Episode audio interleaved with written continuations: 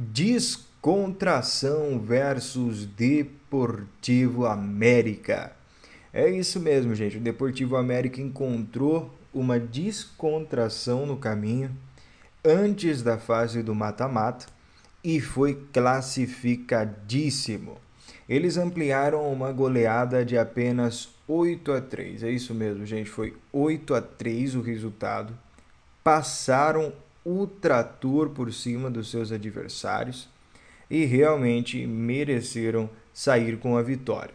Vale destaque que no primeiro tempo a equipe do Desportivo América abriu uma vantagem já de quatro gols no primeiro tempo e no segundo tempo foram mais quatro gols. No primeiro tempo vale destaque ao Bidoga, ele fez dois gols e no segundo tempo o Miniel que também fez dois gols. Não deixaram a peteca cair. Para completar aí, no primeiro tempo teve os dois gols do Bidoga, mais um gol do Leonardo Conte, do Léo, e também um gol do Orlandinho no primeiro tempo a favor da equipe do Desportivo América. Já no segundo tempo teve o Miniel que fez dois gols, também o Tauba Pedrosa, número 18, ele fez um gol. E o Burns, o Hugo Souza, ele fez um gol também, camisa de número 9. Já do lado da equipe do Descontração, foi apenas um gol durante o primeiro tempo. Foi gol do Giovani. E no segundo tempo teve gol do Leonardo Rodrigues, número 80, e do Vinícius Nut, número 10. O resultado final do jogo, o placar foi de 8 a 3. O Desportivo América está classificado para a fase de eliminatórias, a fase do mata-mata, o momento mais esperado durante a, a competição.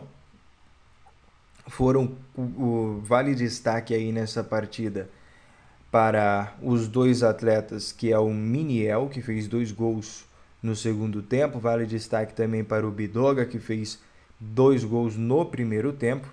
O Bidoga foi eleito Man of the Match, ele jogou os dois tempos, foi um atleta muito importante a respeito de posicionamento, a respeito de consistência física.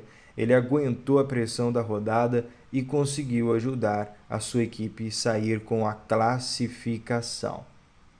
A equipe do, do Desportivo América passou para a segunda fase da competição em terceiro lugar com nove pontos e o Descontração ficou na lanterna do grupo D da Série C.